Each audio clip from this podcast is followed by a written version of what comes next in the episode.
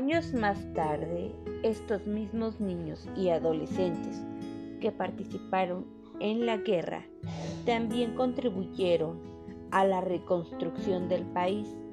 Tiempo después fue instaurado el Día del Niño el 8 de mayo de 1916 en Veracruz.